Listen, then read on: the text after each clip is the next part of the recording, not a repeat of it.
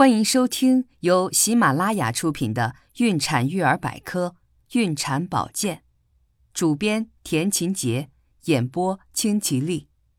情绪管理，大喜大悲对胎宝宝的影响。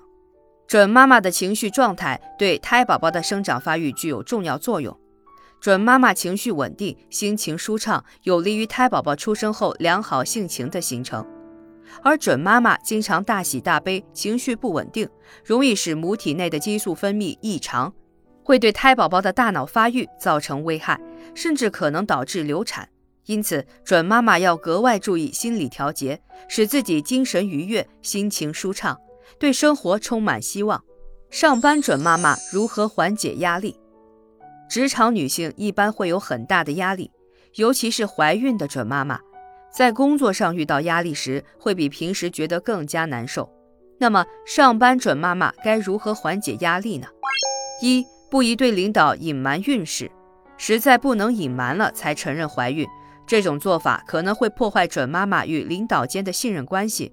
建议怀孕三个月后，准妈妈要主动和领导、同事沟通，可以以幽默的方式报告怀孕的好消息。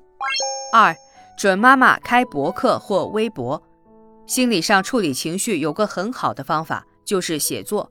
写作能够梳理和整理想法，抒发情绪。写博客或微博可以达到社会支持的效果，这对情绪波动较大的准妈妈来说有十分正面的意义。三，每隔两小时为大脑舒压，建议准妈妈每隔一个半小时或两个小时，花五分钟做一次大脑舒压呼吸的放松操，可以较好的缓解压力。